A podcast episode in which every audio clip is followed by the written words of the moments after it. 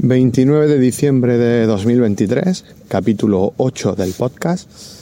Y hoy vamos a hablar de la atención en el nivel 1 y por qué no debemos nunca perder la perspectiva de lo que es la atención al cliente en ningún nivel de la empresa. Y ahora os explico bien a qué me refiero. Nada, hoy también estoy grabando en la calle, estoy al lado de las vías del tren, o sea que puede ser que en algún momento pase el tren y lo escuchéis. Prometo no tirarme. y nada, vamos a ello. Al lío.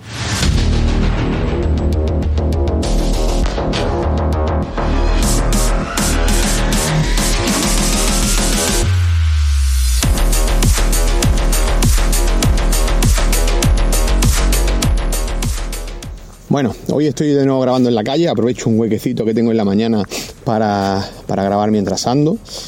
Eh, y os quería hablar de esto de, bueno, a ver, ya sabéis, en todas las empresas de, IT, de IT, el nivel 1 siempre es la, atención al cliente, ¿no? los que reciben la mayor parte de quejas, súplicas, ruegos, movidas y se comen todos los marrones de, de lidiar con la capa 8 y muchas veces, muchas, muchas veces, eh, me he encontrado con, cuando hacemos colaboraciones con otras empresas, con que el nivel 1 está como desagregado de toda la empresa, ¿no? A ver, eh, en muchas empresas tenemos call center contratados, subcontratados y demás, eh, pero siempre intentamos que el nivel 1 sea parte nuestra e incluso que los propios técnicos de otros niveles de vez en cuando tengamos que hacer algo de nivel 1. ¿Por qué? ¿Y a qué me refiero con esto? Mira, muchas veces eh, para toda la atención de nivel 1, y os lo digo porque justo lo estoy haciendo ahora mismo, eh, desarrollamos lo que son manuales o scripts, ¿vale? Cuando me refiero a scripts no son scripts de los que se interpreta, sino scripts para el interlocutor, para que podamos ver qué es lo que está pasando, ¿no? Imaginar, en el caso, por ejemplo, del ISP, pues no tiene internet, puede decirme que las luces del router están encendidas, pues están encendidas estas, que ves el modelo de router en la base de datos, voy a reiniciar el router, no sé qué, pues ese tipo de cosas, ¿no? Eso es un script de diferentes pasos que vas haciendo y si llegas a un punto en el que no sabes ya qué hacer, pues escalas la incidencia a nivel 2. Ok, perfecto. Pero ¿qué pasa? Que mm, muchas veces los scripts o esa parte de la, de la interacción con el cliente, con la capa 8, como digo, eh, la hacemos los técnicos de, niveles más elevados. Y eh, tenemos como un sesgo eh, que hace que no sepamos realmente si lo van a entender o no lo van a entender. Eh, no es raro el día que me llega un ticket tipo eh, no me funciona el Microsoft y tú dices qué cojones es el Microsoft y es el Outlook por ejemplo no o no me salen los correos. De dónde de qué cuenta de qué entonces es complicado si no tienes un trato con el cliente el saber hacer bien eh, esos scripts, esos manuales para la interacción del nivel 1. Por eso me gustan mucho, muchísimo, las empresas en las que todo el mundo en algún momento tiene que hacer nivel 1. Y unas horas al mes o, en su etapa de formación o lo que sea, pero todo el mundo tiene que pasar por nivel 1. Incluso conozco empresas eh, en las que he llamado y me ha contestado nivel 1 el CEO, ¿eh? y no son empresas pequeñas. Y me, sorprende y me gusta. ¿Por qué? Porque eso eh, me hace pensar que los directivos, la gente que dirige la empresa, los técnicos de más alto nivel, van a saber cuáles son las cosas que realmente le pasan a su usuario, ¿vale? Y no van a estar escondidos en un nivel 2, en un nivel 3, que cuando les escalan las cosas, pues, oye, esto porque me llega a mí, si eso está en el manual, pero claro, a lo mejor el manual no está lo suficientemente detallado como para que nivel 1 pueda resolverlo, ¿no? Esto es algo complejo, eh, es algo de lo que se estudia muchísimo, ando leyendo estos días, ya os digo, mientras hago los scripts eh, propios de, de DMNTR y de nuestro nuevo call center, pues ando leyendo cositas, investigando cómo lo hacen en otros sitios, ¿no? Porque creo que todo está inventado y lo bueno es investigarlo, pero joder, es que nivel 1 es muy jodido, ¿eh? la atención al cliente de por sí es jodida pero esto más. ¿Por qué? Porque lidias con gente, gente que te llama a veces está enfadada y a lo mejor no tiene nada que ver, ¿vale? Os pongo un ejemplo. Ayer mismo eh, me llega un ticket eh, por una incidencia en la que un cliente decía que todas sus plataformas que tenía con nosotros no le funcionaban. Yo las miro, todas funcionando, todo ok, la monitorización ok, reviso desde varios sitios que ya tenemos que hay navegación desde otros lugares, ¿no? Pues a lo mejor yo sí la tengo, pero en otros sitios no. Y al final era, era, él, era su cortafuego que le estaba dando problemas y parece ser que el SD-WAN no funcionaba bien. Si es que era SD-WAN, seguramente sería un balanceo o algo así. Y cuando iba hacia nuestra IP, pues lo mandaba por una de las conexiones que no estaba enrutando. Eh, ¿Qué pasa? Pues nada, que el cliente estaba muy enfadado con nosotros y me tocó lidiar con el enfado e intentar explicarle que el problema no era nuestro. Aquí hay dos opciones. Una, decirle, oye, el problema no es nuestro y ya está. O dos, ah, mira, el tren, justo. Lo he dicho y antes pasa. El 2, eh, el Renfe 725M. Ah, qué chulo. Vale, bueno, pues sigo. Eh, el cliente, lo que decía, hay dos opciones. O decirle, oye, este no es problema nuestro, habla con tu servicio de IT y punto, y colgamos. O, cerramos el ticket.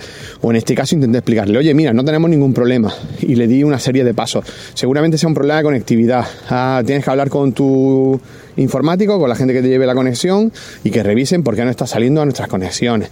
Tal cual. Yo además, eh, la IP desde la que había abierto el ticket había revisado y sí tenía conectividad. Con lo cual le dije, oye, desde esa IP sí veo que no llega. No sé, ¿desde dónde está entrando? ¿Cuál es el problema? Nada, media hora después, efectivamente el problema no era nuestro, tal y que cual, y cerramos el ticket, todo bien, ¿no? Pero ese, esa interacción es complicada, a veces es complicada. ¿Por qué? Porque el cliente no tiene que saber ni que tiene ese de one, ni que tiene varias conexiones, ni que, ¿por qué no? Llega él solo ve que no le funcionan las plataformas y abre un ticket enfadado porque en ese momento tiene que dar servicio a soporte a sus alumnos o a quien sea, ¿no? Eh, claro, y son más variables que sumamos a ese nivel 1. Eh, hace un tiempo hablábamos por el canal de Eduardo Collado sobre este tema y una, algunas personas del entorno WISP o del entorno ISP me decían que eran eh, gente que psicológicamente lo pasaba mal, ¿no? La, atención al cliente en el nivel 1 es jodida. Y, es verdad, porque te aguantas todas las voces, todos los enfados, la gente que no tiene ni idea. No me funciona la wifi como he, puesto en alguna newsletter, ¿no? En la playa y cosas de ese tipo. Eh, y es complejo, complejo. Entonces, bueno, ando haciendo scripts, ando preparando scripts, ya, ya os digo, como he dicho antes, me refiero a, guiones, ¿no? Guionizar un poquito la atención al cliente para intentar que sea lo más rápida posible. Pero claro, en cuanto escarbo un poco me salen 10.000 opciones y tampoco quiero aturullar a los operadores con 10.000 cosas. Entonces, bueno, eh, al final he hecho unos árboles ahí de decisión y estoy cortando ramas y diciendo, bueno, mira, si esto aquí, escálalo, si esto no sé qué, pues que reinicie el router, si esto no sé cuánto y no lo veis en el sistema, escala y ese tipo para tampoco tener a nivel 1 enganchado mucho rato con el cliente y que no solucionemos nada y que además no atendamos el resto de llamadas, ¿no? Y es complejo, es muy complejo. Estos son el tipo de tareas que os decía en el resumen del año que no son tareas técnicas, sino que son tareas de gestión o de administración y que de repente me están tocando y me gustan, ¿eh? están chulas, pero es verdad que me sacan un poco de mi zona de confort, que a lo mejor sería pues como ayer por la noche que aún estando de vacaciones hice una migración de una máquina virtual desde Ionos hasta, hasta DMNTR y joder, fue todo como la seda, salí súper contento. Eh, una migración de estas que dices, ha funcionado todo y son las 12 y cuarto de la mañana, no me ha llamado nadie, ni tengo ningún ticket abierto, con lo cual quiere decir que todo ha funcionado. Yo anoche estuve comprobando y, todo iba bien. Y nada, esa es mi, mi, zona de confort, pero cuando me sacas de eso a cosas como estas, pues me surgen dudas y empiezo a buscar.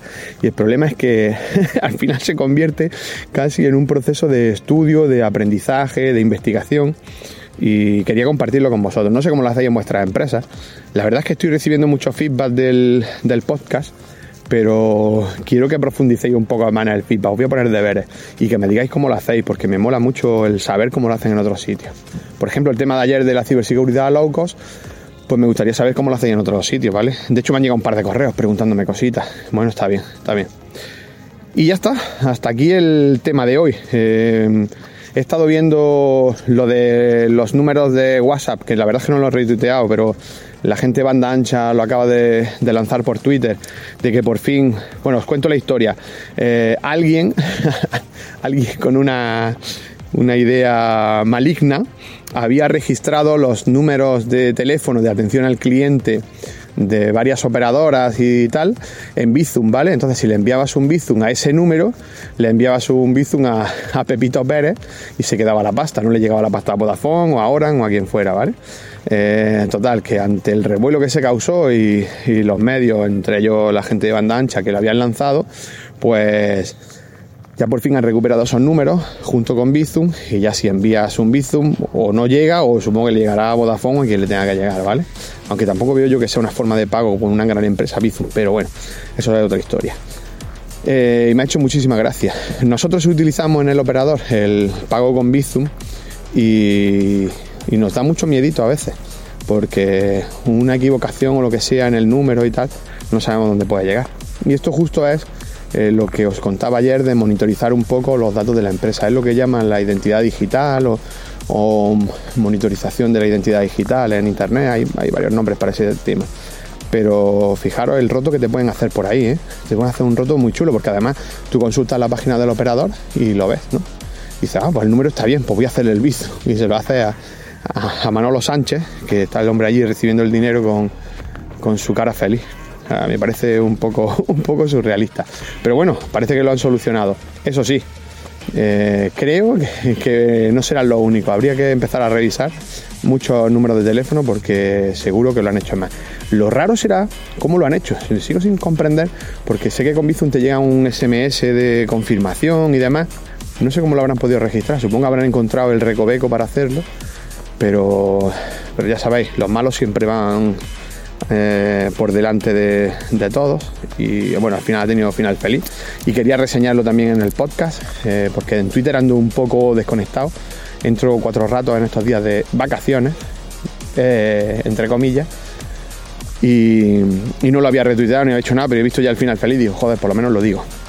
Y ya está, nivel 1, ya sabéis, sería bueno, o sea, yo, yo lo recomendaría, que en todas las empresas, oye, tú entras de, eh, no sé, de sysadmin de no sé qué, pero en tu plan de formación te vas a pegar una semanita, eh, un par de horas al día con los compañeros de atención al cliente, viendo cuáles son los problemas que más surgen, entendiendo un poco por qué, porque seguro que cuando luego desarrollas el resto de cosas vas a entender más cómo funciona realmente la empresa y cuáles son los problemas reales de los clientes, que al final nuestra misión es resolver esos problemas, ni más ni menos. Eh, en las empresas que son más, horizontales, ¿vale? Que no tienen tanto organigrama y tantos niveles de organigrama, a lo mejor sí se hace más, pues es más fácil. Pero en empresas que de repente pues hay miles de niveles de responsables de departamento y demás, estoy seguro que se pierde, se pierde el, concepto y se pierde la, visión un poco de, cómo funciona la empresa y de qué problemas son los que tienen los, los clientes. Y de hecho luego se arreglan pues con estadísticas y con historias que no siempre son fiables. Porque ya sabéis, eh, si yo tengo yo tengo uno y tú tienes cero, eh, estadísticamente tenemos 0,5 y no, no es cada uno y no es así. Pues esto igual. Entonces, bueno, quizás sería bueno eso. Nada, seguro que ahora hay algún mucha gente que está diciendo, qué cabrón, como me hagan en la empresa ponerme en nivel 1. No sé, yo, yo lo, a mí la interacción con los clientes, a ver, dentro de que a veces sí es verdad que es un poco un poco rara o un poco eh, caótica por las cosas que pasan, sobre todo porque la gente a veces no tiene ni idea, si es que es normal. Eh, pero me gusta por ver realmente cómo usan nuestras herramientas. El, último día que estuve en Madrid, y hoy con esto acabo, con esta anécdota, eh, el último día que estuve en Madrid, que fue el 22 de diciembre, estaba en las oficinas de Tecnocrática y un compañero me llamó porque un, cliente había borrado eh, todos los correos de su papelera de reciclaje, del correo, ¿vale? En el webmail. Y resulta que en la papelera de reciclaje era donde almacenaba los correos. Que no acabo yo de entender en qué cabeza cabe que las personas almacenen los correos en la papelera de reciclaje. Esto es como si te dan un documento, oye, almacena esta escritura de la empresa que son muy importantes y tú la almacenas en la papelera. Pues esto igual y ahí había una factura importante y si no se recuperaba esa factura, pues no podían cobrar un dinero y tal y que cual.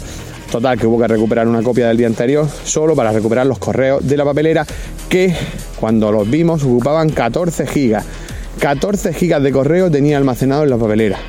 Y intentamos indagar un poco del por qué y nos decía, es que así no me ocupan espacio. Digo, ¿cómo que no te ocupan espacio?